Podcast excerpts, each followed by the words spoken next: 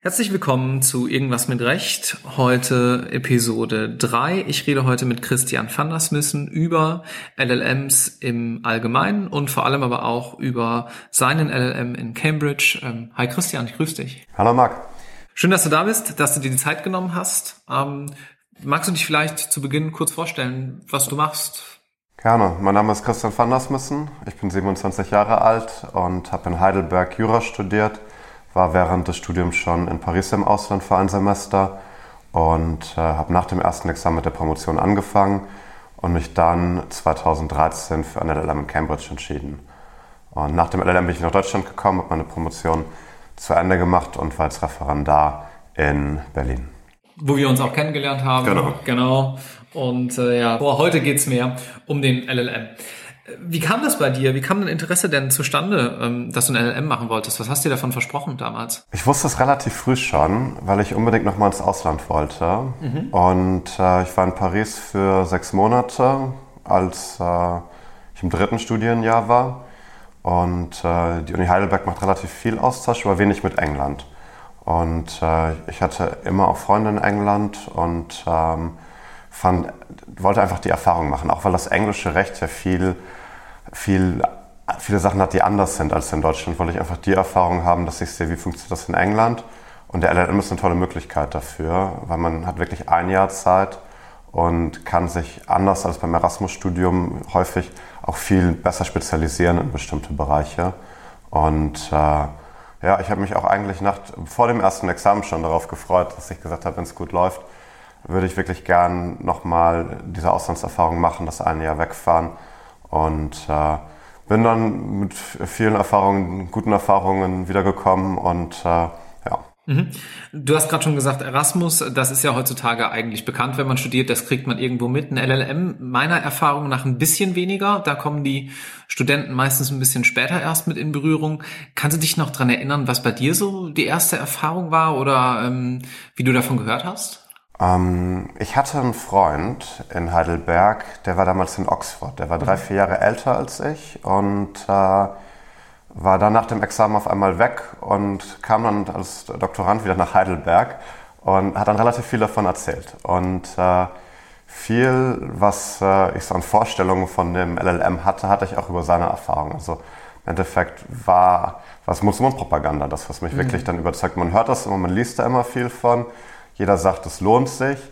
Ähm, aber ob es sich wirklich lohnt, ist eine persönliche Entscheidung. Und da hatte ich in dem Gespräch mit ihm hatte ich häufig das Gefühl, dass das was ist, was ich auf jeden Fall noch machen möchte. Und ähm, ja, so bin ich dann zu dem LLM gekommen. Bevor wir dann gleich mal im Detail auf Cambridge eingehen, lass uns vielleicht erst darüber reden, welche Vorteile so ein LLM eigentlich mitbringt. Du hast eben erwähnt, dass man natürlich was über das englische Recht hört, jedenfalls wenn man den LLM in England macht. Man kann den natürlich auch in ganz vielen anderen Nationen machen. Was würdest du denn sagen, was man ansonsten noch so lernt, wenn man einen LLM macht? Das Besondere beim LLM ist, dass man ein Jahr im Ausland ist und dass man wirklich gemischte Erfahrungen hat. Also man hat nicht Sachen mit akademischer Natur, kultureller Natur und auch persönlicher Natur. Es sind also ist nicht nur eine, eine Säule, wo ich sagen würde, das ist das, was den LLM ausmacht. Man kommt nach dem Jahr wieder und hat zwei Buchstaben mehr hinter dem Namen, wenn man die führen möchte. Aber. Es waren drei, oder? Drei Buchstaben, Verzeihung. aber, ähm, aber das ist wirklich, ähm, ist das, was das Spannende ist, dass man mehr als das, was in der Broschüre über Kurse, über akademische Möglichkeiten, was man da am Anfang sieht als LLM, ist nur, ist mehr oder weniger nur die Spitze vom Eisberg. Also das, was man wirklich dann macht, hat viel damit zu tun, wie man mit Leuten redet, wie man, wie man einfach die Erfahrungen aufnimmt. Und gerade, was ich glaube ich wichtig finde für einen Juristen, ist, dass man aus dieser doch manchmal ein bisschen eingeengten deutschen juristischen Perspektive rauskommt. Also merkt, es geht auch ohne Urteils, ohne Gutachtenstil, ohne Urteilsstil, es geht auch ohne Abstraktionsprinzip. Mhm. Und ähm, es wird einfach lebhafter gemacht in England mhm. und man bekommt einfach ein anderes Gespür für Jura, was einem auch hilft, wenn man Deutschland zurückkommt. Gab es außer England für dich noch andere Optionen? Denn ähm, man hätte ja auch nach, ja, was wird viel gemacht? Australien, Südafrika, USA, heutzutage machen noch viele in LLM ja in ähm, Deutschland. Warum genau England bei dir? Ähm, Ich hätte mir das vorstellen können. Also ich würde auf jeden Fall ins englischsprachige Ausland. Mhm. Zum Beispiel Paris, wo ich mein Erasmus-Jahr verbracht habe, bietet auch ein LLM. Aber ich wusste, dass wenn ich den LLM machen möchte, dass es dann ein Common Law Land sein möchte. Südafrika und Australien hatte bei mir den Nachteil, dass dort die Semester spiegelverkehrt anfangen. Mhm. Das heißt, ich hätte im Frühjahr dorthin gehen müssen. Das passte mir zeitlich nicht so gut. Und Amerika wäre mir damals zu teuer. Also ich hätte das auch überlegt, wäre vielleicht auch gern an eine traditionelle Uni in Amerika gegangen, hatte mich aber auch dann gar nicht beworben für Amerika, weil ich dachte, ähm, ja, warum so weit weg, wenn das Gute so nah liegen kann? Und äh, wollte vielleicht auch ein bisschen mehr die Tradition. Heidelberg ist auch eine traditionelle Stadt. Ich mochte dieses Studentenleben da ganz gerne mhm. und hatte auch mal überlegt, ob wir eine Stadt wie New York nicht vielleicht noch andere Aspekte geben kann, die ich damals in Heidelberg nicht hatte. Aber irgendwie bin ich dann doch ähm, wieder bei einer kleinen Stadt gelandet und habe das auch nicht bereut. Hast es gerade schon ein bisschen angesprochen. Das kostet natürlich entsprechend. Ähm, es gibt auch ein paar andere Voraussetzungen, um in so einen LLM-Studiengang reinzukommen? Lass uns vielleicht mal mit den Kosten ähm, beginnen. Was muss man denn da so für zahlen?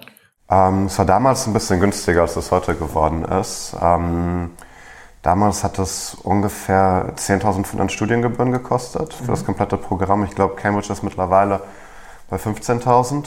Ähm, und ähm, Lebenshaltungskosten in England sind zumindest damals, ich glaube mittlerweile das Pfund steht ein bisschen günstiger als damals, aber waren schon nochmal 20, 25 Prozent höher als in Deutschland. Also mhm. da muss man selbst wissen, was man, ähm, was man braucht. Ich habe damals im College gewohnt. Ähm, da kommen wir vielleicht nachher nochmal zu. Das ist auch eine Besonderheit von Oxford und Cambridge, äh, das College-Leben und die Organisation, wie man dort als Student eingebunden ist.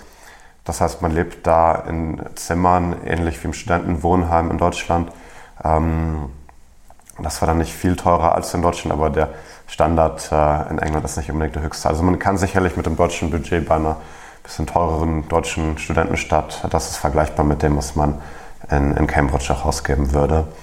Ähm, ja. Jetzt sind 10.000 Pfund, ähm, ja, je nach Kurs natürlich 12.000, 13.000 Euro, ja trotzdem eine Menge Geld. Welche Finanzierungsmöglichkeiten gibt's denn da? Was könnte man denn als ja, Student, Studentin mit den entsprechenden Noten, die man ja wahrscheinlich auch braucht.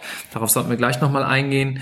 Ähm, was kann man denn tun, um sich das Ganze dann doch möglich zu machen, wenn man das Geld jetzt praktisch nicht von zu Hause bekäme ja. oder ähnliches? Es gibt relativ viele Stipendien. Ich war damals auch Stipendiat von einer Großkanzlei, die mhm. damals ein Stipendium angeboten hat, was ungefähr die Hälfte der Kosten abgedeckt hat. Mhm.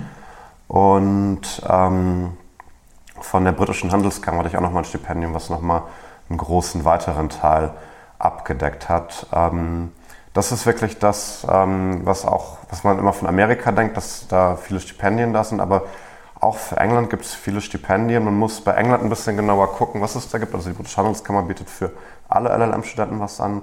Kanzleien, damals die Kanzlei, die mich gefördert hat, bietet es nicht mehr an. Scheinbar sieht das nicht so gelohnt für die Kanzlei, mhm. aber ich weiß, dass andere Kanzleien auch wieder um, um 5000 Euro als Reise Kostenzuschuss, was natürlich dann schon viel von den Studiengebühren abdenkt, anbietet. Mhm. Und ähm, was in Cambridge die Besonderheit ist, wenn man ähm, da noch Stipendien schaut, findet man relativ viel auch von englischer Seite. Also man hat ja sowohl die Möglichkeit von deutscher Seite das zu machen, da ist glaube ich auch ein großer Stipendiengeber der DAAD. Mhm. Der bietet auch viele Stipendien an. Ich war dann froh, dass ich über die beiden kleineren das abgedeckt hatte, ähm, weil der DAAD von den Bewerbungsunterlagen deutlich mehr verlangt hatte als, äh, als die Handelskammer und die Kanzlei, bei der ich mich damals beworben hatte.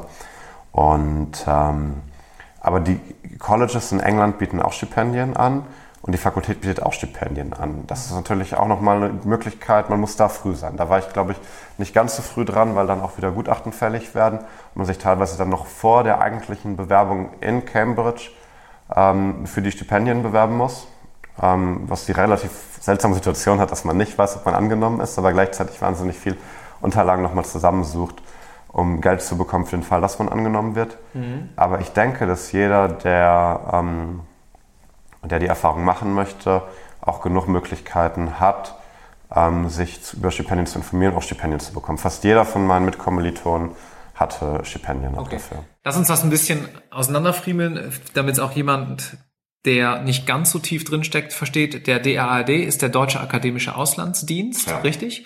Und du hattest gerade von verschiedenen Gutachten gesprochen. Wie läuft das ab? Wer schreibt da Gutachten über wen? Genau, man schreibt natürlich die Gutachten sich nicht selbst, sondern man braucht Professorengutachten. Mhm. Und äh, ich glaube, es waren damals zwei oder drei, die man brauchte. Und die Besonderheit war, glaube ich, damals, dass die auf Deutsch sein mussten, während Cambridge englischsprachige Gutachten haben wollte. Und ich war damals das sowieso nicht ganz so einfach, sich Gutachten zu holen an den Unis. Und ich wollte damals meine Professoren auch nicht mit der Doppelbelastung Deutsch-Englisch belasten. Ich weiß, dass viele das gemacht haben ähm, in Cambridge und das hat bei denen auch geklappt. Also vielleicht, wenn man ähm, sagt, man möchte auf Nummer sicher gehen, sollte man wirklich alle Bewerbungsmöglichkeiten für Stipendien nutzen. Ähm, und da ist der DAD, der auch, glaube ich, Vollstipendien anbietet, also die kompletten Studiengebühren abdeckt, sicherlich auch vielleicht ein Stipendiengeber, den man äh, vielleicht ein bisschen mehr als ich das damals gemacht habe, in Betracht ziehen sollte. Gut, gehen wir noch mal ein bisschen näher auf das Bewerbungsverfahren selbst ein. Was würdest du sagen, wann ist denn überhaupt der richtige Zeitpunkt, einen LLM zu machen? Das ist eine gute Frage. Es gibt, glaube ich, nicht den perfekten Zeitpunkt, weil es hängt von vielen, vielen persönlichen Faktoren ab. Ich glaube, der Punkt, warum ich wusste, dass ich, also ich wiederhole es vielleicht nochmal, ich hatte mein erstes Examen hinter mir, hatte dann eine Stelle an der Uni, äh, habe als Doktorand auch gearbeitet für drei Semester. Mhm. Und ähm, bin mit der Doktorarbeit auch damals nicht ganz fertig geworden ähm, und äh, habe mich trotzdem entschieden, nach England zu gehen und würde das wahrscheinlich auch immer wieder so machen, weil mir damals in Heidelberg die Decke auf den Kopf gefallen ist. Weil ich war mit der, mit der Unterbrechung von Paris war ich damals ähm, sechseinhalb Jahre am Stück in Heidelberg und das ist mir zu klein geworden. Also da war für mich der beste Zeitpunkt. Ich weiß, dass Leute das nach dem Referendariat teilweise gemacht haben. Ich weiß, dass Leute es direkt nach dem ersten gemacht haben. Ähm, direkt nach dem ersten hat den Nachteil, dass man eine Doppelbelastung hat, dass man wissen muss, man muss sich um die Bewerbungsunterlagen kümmern. Ich glaube, wir sprechen nachher nochmal drüber. Das ist nicht ganz so wenig und das kostet Zeit. Sicherlich ein, zwei Monate, wo man sich damit intensiver beschäftigen muss. Was bedeutet das genau? Was muss man alles vorbereiten? Warum dauert es so lange? Also klar, genau. eine Bewerbung schreiben könnte man sagen, naja, dauert ein bisschen, aber ein bis zwei Monate ist ja schon eine Menge Zeit. Genau, es, es fängt an, man braucht einen Englischtest. Man muss seine Zeugnisse auf Englisch übersetzen. Man muss von der Uni sich sein, damals mein Studienbuch muss sich zu einem Transcript of Records machen lassen. Ähm, was bedeutet, man geht, geht bestimmt drei, vier Mal zum Prüfungsamt, ähm, bis man das wirklich in den Händen hat. Man muss ähm, drei, zwei bis drei Professoren suchen, die einem Gutachten schreiben können. Mhm. Man muss ähm, Lebenslauf auf Englisch schreiben können. Und das, was ähm, wirklich auch Zeit in Anspruch nimmt, ist das Personal Statement. Das ist was, was es in Deutschland nicht so gibt. Das ist mehr als ein Anschreiben, Motivationsschreiben. Und äh, das kostet sicherlich äh, Zeit. Ich habe, glaube ich, damals für mein Personal Statement eine Woche geschrieben. Wie sieht so ein Personal Statement genau aus? Ein Personal Statement ist eigentlich nur ein, eine Seite, auf der man darlegen soll, warum man glaubt, dass man der richtige Kandidat für das Programm ist.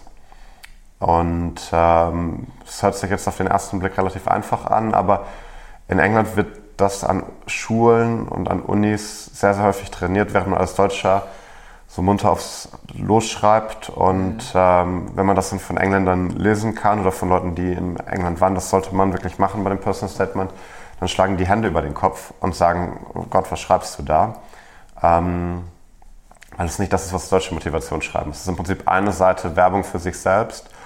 Und da muss man sich schon Gedanken machen, wie will man sich präsentieren, wie will man aus der Bewerbermasse hervorstechen, weil alle Bewerber schreiben, die und die Uni, also die Uni, wo ich mich bewerbe, das ist die beste und die Studiengebedingungen sind die tollsten. Äh, damit kommt man in Deutschland sicherlich durch, wenn man Motivationsschreiben mhm. machen muss. Aber in England ist man, glaube ich, eher ähm, ja, der Kandidat, der dann aussortiert wird. Und äh, man muss sich dann auch Gedanken machen, wer man oder wie man sich präsentieren möchte und wie man sich als Charakter darstellt. Das ist man als deutscher Jurist gar nicht gewohnt, weil man denkt, die Note ist alles. Und das ist in England gerade nicht so. Mhm. Ähm, das wird in meinen Augen, um das zu Ende zu bringen, in meinen Augen dafür sprechen, das eher nicht direkt nach dem ersten zu machen. Oder halt nach dem ersten, wenn man sagt, man möchte es kurz überbrücken. Ich habe damals noch meine letzte Prüfung im Januar gehabt. Vielleicht hätte ich es auch geschafft, vom Januar dann mich für ähm, Oktober zu bewerben. Da wäre im März, glaube ich, der einzelne Schluss damals gewesen. Hätte ich mich nach dem Examen ähm, ordentlich ins Zeug legen müssen. Ich habe mich dann entschieden, das im Prinzip anderthalb Jahre nach dem Examen zu machen. Ähm, das muss man wissen. Das gilt, glaube ich, für, für alle Zeitpunkte, dass man das im Auge haben muss. Einmal muss der Start, das Startdatum gut sein. Das ist natürlich bei den Unis auf der Nordhalbkugel im Oktober. Amerika manchmal im September schon, aber im Herbst. Und man braucht, die Bewerbung muss man, muss man im Frühjahr für Amerika mit den Stipendien teilweise sogar noch ähm, vor Jahresende im Vorjahr abschicken. Und das dauert Zeit einfach. Das mhm. ist eine Überlegung, die, glaube ich, für den richtigen Zeitpunkt vielleicht das eine der wichtigeren Entscheidungen ist mhm. ähm, als äh, das Akademische. Da musste ich auch sagen, auch wenn man, wenn ich äh, mit, mit Studenten in Cambridge hatte, die ähm, schon Doktorarbeit äh, vollständig hatten und zweites Examen, die haben sich dann teilweise sogar noch schwerer mit dem Lernen getan, weil die die Uni-Erfahrung nicht mehr hatten, beziehungsweise das lag einfach länger mhm. bei denen äh, zurück. Okay. Jetzt hast du dich beworben, hast deine Unterlagen alle abgeschickt, hast natürlich auch ein bisschen gezittert wahrscheinlich in der Zwischenzeit, bis du eine Antwort bekamst. Jetzt kam ja. die Antwort.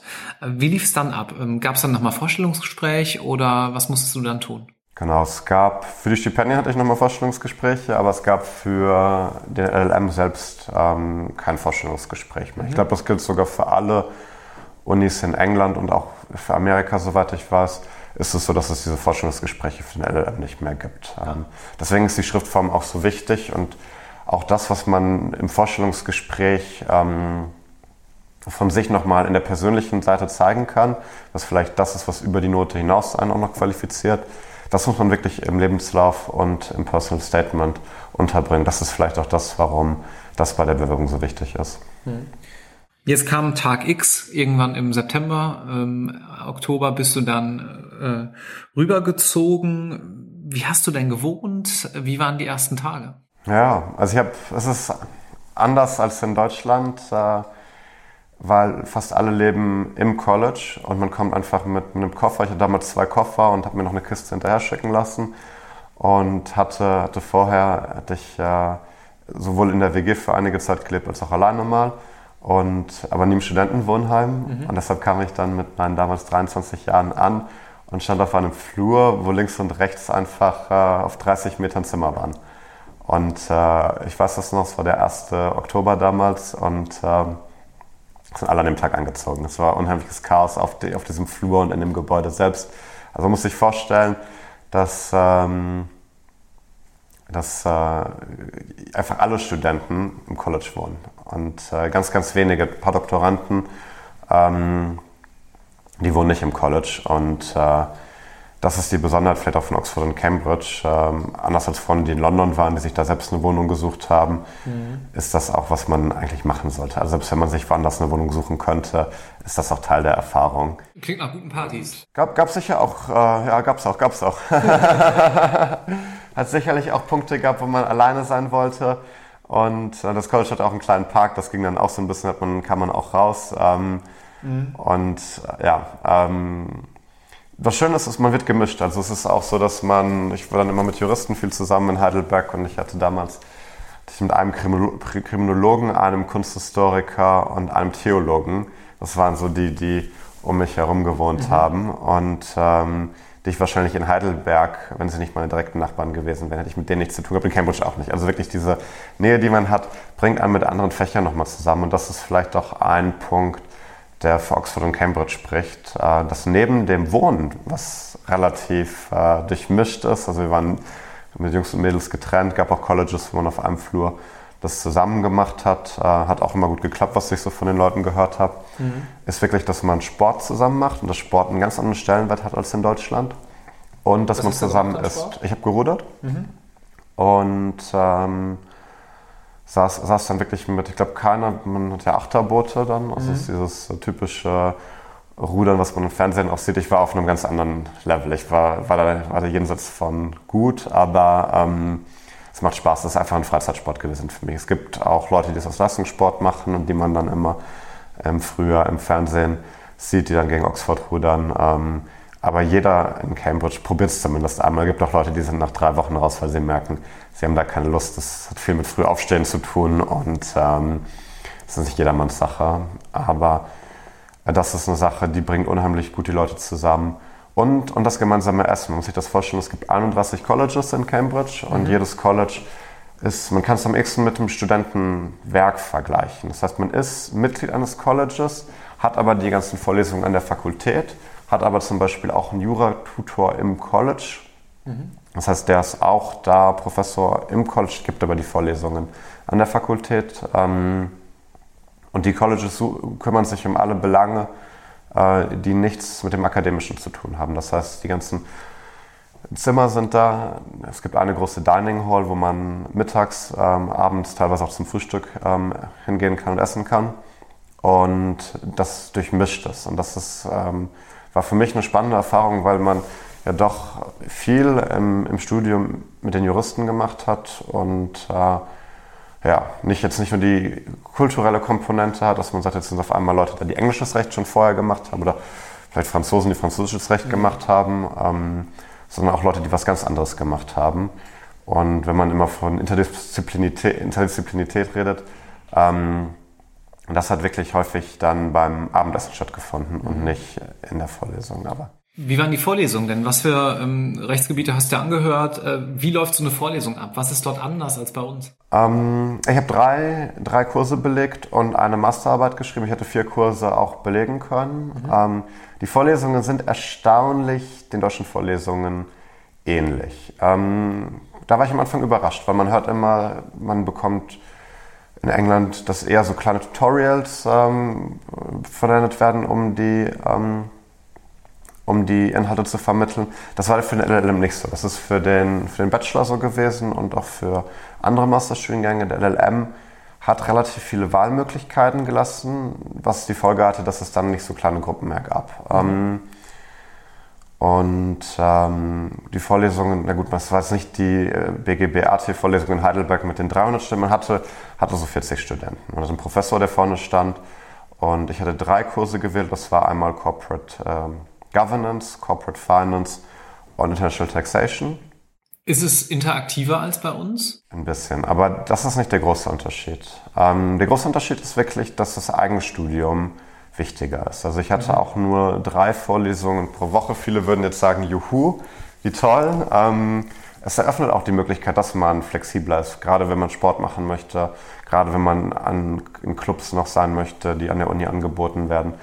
Äh, Gerade wenn man ein bisschen verreisen möchte, ist es schön, wenn man montags und freitags keine Uni hat und Mittwoch, Donnerstag ähm, und Dienstag nur einmal pro, einmal am Tag pro in die Uni gehen muss, er möchte oder muss, je nachdem, für mich eher möchte, aber ähm, muss relativ viel lesen. Das ist äh, eine Form, die äh, ich in Deutschland nicht so gewohnt war, dass es wirklich viel Eigenstudium war und nicht unbedingt Lehrbücher, sondern wirklich man bekommt Urteile, Aufsätze, ähm, man fühlt sich am Anfang so ein bisschen ins kalte Wasser geworfen, weil es häufig mit dem Thema was zu tun hat, aber es nicht so aufgearbeitet ist wie in Deutschland. Mhm.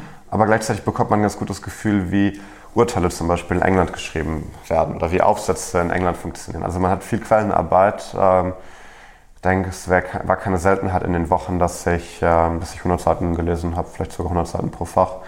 Ähm, ja, also man wäre sicherlich nicht durchgefallen, wenn man nicht alles gelesen hätte, aber das ist ein Teil des Studiums gewesen, was mich auch überrascht hat, der anders war, aber es hat auch Spaß gemacht. Und was auch wichtig ist, ist, dass man dadurch auch sein individuelles Lerntempo hat. Also wenn man am Anfang aus Deutschland kommt und man liest die Urteile von englischen Gerichten, braucht man länger, muss man vielleicht auch mal ein Wort nachschlagen, muss man sich vielleicht auch mal andere Urteile nach anschauen, um ein Gefühl dafür zu bekommen, wie funktioniert das eigentlich mhm. da, wie gehen die Gerichte um mit äh, anderen Vorentscheidungen und äh, wie finden die Berücksichtigung. Es gibt halt für viele Fächer, äh, für viele Rechtsgebiete keine geschriebenen Gesetze. Und das merkt man in den Urteilen auch relativ schnell. Da muss viel argumentiert werden. Das ist eigentlich ganz spannend, äh, wenn man das so mitbekommt. Und das ist auch ein Punkt. Äh, der Erfolg von dem Studium hängt sicherlich auch davon ab, wohin man selbst möchte und was man selbst tun will. Also ich wusste, dass ich später nie englischer Richter werde, so habe ich wahrscheinlich die Aufsätze intensiver gelesen als die Urteile und den Urteilen habe ich mich mit den Leitsätzen mich auch zufrieden gegeben. Wer dabei Interesse hat und mehr lesen will, der findet natürlich bei den Urteilen auch viel, viel mehr Urteile, die damit noch zu tun haben. Und man hat auch immer Listen bekommen mit Sachen, ähm, die Additional Reading waren, also die man noch zusätzlich hätte lesen können. Ich weiß, der eine oder andere hat sich da auch noch ein bisschen mehr beschäftigt. Ich habe mich eher mit den Standardaufsätzen beschäftigt. Klingt aber doch so, als wäre das alles machbar, wenn man auch in Deutschland sein Staatsexamen geschafft hat, oder? Absolut. Ähm, es fällt niemand durch. Das ist das, was man vielleicht äh, vorweg sagen muss. Wenn man mit der Einstellung dahin geht, bietet das einem unheimlich viel Freiheiten, akademische Freiheiten, die in Deutschland vielleicht fürs Jurastudium nur auf dem Papier existieren, mhm. weil man ja immer noch gezwungen ist, das Staatsexamen zu bestehen und möglichst auch gut zu bestehen. Und ähm, dann doch den Kanon, den man dem Repetitor ähm, beigebracht bekommt, auch wirklich bis zum geht nicht mehr beherrschen muss. In England kann man sich Lücken auch erlauben. Ähm, es steht keine Note auf dem Zeugnis. Ähm, ich weiß auch von Leuten, die nicht so toll abgeschnitten haben und trotzdem hervorragende Jobs haben und mir versichern, dass sie noch nie nach ihrer Note gefragt worden sind. Ich weiß, dass es in Amerika zum Beispiel an vielen Unis gar keine Noten gibt. Das heißt, ähm, dass äh, in Deutschland man auch erwartet, man hat den LLM oder man hat ihn nicht. Mhm. Aber welche Note ähm, man hat, ist äh, relativ egal. Ich war nachher überrascht. Ich habe drei, drei Klausuren geschrieben und die Masterarbeit, ich war dann im, eigentlich ganz gut, war selbst überrascht, wie gut es gelaufen ist. Und es ist vor allem es ist gut machbar, wenn man weiß, wie man lernt. Äh, das bringen die Deutschen vom Staatsexamen auch mit. Das ist vielleicht auch ein Vorteil von den Deutschen. Ähm, genau, ähm, das, die Klausuren werden am Ende geschrieben. Das ist ähm, vielleicht auch eine Besonderheit. Ich weiß, andere Unis haben Midterms, auch das sind Examen die, oder Prüfungen, die die vor oder nach Weihnachten dann schon geschrieben werden, wo man drei, vier Monate dabei ist. Ich hatte nur Examen, also Prüfungen im Juni. Mhm. Und äh, die Zeit ab Ostern war größtenteils vorlesungsfrei. Und wenn man dann aus Deutschland weiß, dass man sich hinsetzt und diszipliniert arbeitet, kann man auch, wenn man merkt, man hat noch nicht alles verstanden, kann man sich in den zwei Monaten, die man dann für die Vorbereitung auf die Prüfungen hat, so reinsetzen, dass man da sehr ähm, auf jeden Fall besteht und auch viele Deutsche haben sehr gut abgeschnitten und äh, ja, das ist möglich. Als du dann zurückkamst, hast du dich natürlich jetzt irgendwo ähm, beworben, fängst jetzt ja auch als Anwalt an zu arbeiten. Ähm, würdest du sagen, das hat dir was gebracht für, für dein berufliches Leben? Wird das geschätzt von Kanzleien, so ein LLM? Was ist dein Eindruck dahingehend? Ja, also ich habe es, glaube ich, am Anfang nicht gesagt. Ich habe jetzt durch meine Doktorarbeit ins Referendariat bin ich ins Steuerrecht gekommen. Und das Steuerrecht ist nicht unbedingt die Disziplin, die am internationalsten ist. Also ich weiß, mhm. dass ich bei der Kanzlei, bei der ich Referendar war, habe ich weniger auf Englisch machen müssen, als es vielleicht bei einer Frankfurter Kanzlei wäre, die viel Banking macht oder viel Finanzierung, wo fast mhm. nur auf Englisch gearbeitet wird. Ich glaube, dass wenn man ähm, zu einer internationalen Kanzlei geht, eine englische oder amerikanische Kanzlei, dass es da teilweise sogar noch mehr geschätzt wird als der Doktor, weil einfach wahnsinnig viel ähm, auf Englisch abläuft. Bei meiner Kanzlei war das nicht so, aber es war trotzdem ein Vorteil. Ich weiß, dass ich damals bei dem Gespräch saß und der Partner, der mich interviewt hat, hatte auch ein Cambridge LLM. Ja, das ist nicht und ganz so äh, da, da war schon das Interview, lief dann ähm, ein bisschen anders ab, als wenn ich den nicht gehabt hätte, glaube ich. Also das war, war ganz angenehm und ähm, ich denke, dass ähm, ja, der auf jeden Fall in Deutschland geschätzt wird und ähm, jeder, glaube ich, auch weiß, dass äh, man durch diese kulturelle Erfahrung nochmal einen anderen Blick hat auf Führer. Also ich habe viel argumentieren gelernt, ähm, was in Deutschland sehr, sehr schematisch abläuft, hat in England ähm, äh, zählen die Argumente. Und ich glaube, ich habe so das Gefühl, dass das auch bei den Arbeitgebern angekommen ist, dass dieser zweite Blick auf das Recht ähm, schon was zählt. Aber sicherlich da, wo bei einer amerikanischen und englischen Kanzlei, wo mehr auf Englisch gearbeitet wird, da wird es am meisten wertgeschätzt. Und äh, bei vielen Kanzleien wird es auch mit besserem Gehalt ähm, honoriert. Also finanziell lohnt es sich teilweise auch, das zu machen. Und der einzige Nachteil ist, es dauert ein Jahr. Wenn man sagt, man hat sowieso schon, ähm, man ist sowieso schon alt und will anfangen zu arbeiten, wäre das der Grund, wo ich sagen würde, dann verzichtet man vielleicht auf den LLM, weil man braucht ihn in den meisten Kanzleien nicht. Wenn man die beiden Examen hat, äh, hat man schon genug ähm, gelernt. Und, ähm, aber wenn man das ja hat, ist das eine tolle Erfahrung. Zum Abschluss würde ich gerne noch eine Sache von dir wissen. Und zwar, wenn du an deine LLM-Zeit zurückdenkst, was war das Wichtigste, was du gelernt hast oder was war die interessanteste Erfahrung, die du gemacht hast? Jetzt kommen die Anekdoten. Ne? Also es ist natürlich nicht das, was man in den Büchern lernt. Und das ist, glaube ich, das Schöne auch. Ich saß, also ich glaube ich, als wenn ich wahrscheinlich echt nur ein Höhepunkt von vielen, aber das, was, was ich immer ganz gerne erzähle, ich saß ähm, relativ früh am Anfang bei einem von den Law Formals. Das heißt, die Colleges äh, haben, wenn sie viele Juristen haben, laden immer zum Abendessen ein, wo sie ehemalige Absolventen einladen. Und man sitzt dann gemischt mit äh, wirklich alten alten Richtern und äh, mit jungen Leuten und äh, aus verschiedenen Ländern auch. Ich saß mehrmals neben einem ähm, alten Lordrichter, der damals äh, im House of Lords saß und der mir echt viel erzählt hat von seiner Arbeit, der auch neugierig war von Deutschland. Äh, damals war der Brexit noch nicht so aktuell, aber Großbritannien hat, glaube ich, immer schon so ein bisschen andere Ansichten und wir haben echt lange darüber diskutiert und gut gegessen, während des Essens gut gegessen, Wein getrunken und ähm, über, über England, über Deutschland, über die Rechtssysteme beider Staaten diskutiert. Und das war eine Erfahrung, die hätte ich, glaube ich, in Deutschland nie so gemacht. Und das war eine tolle Sache einfach.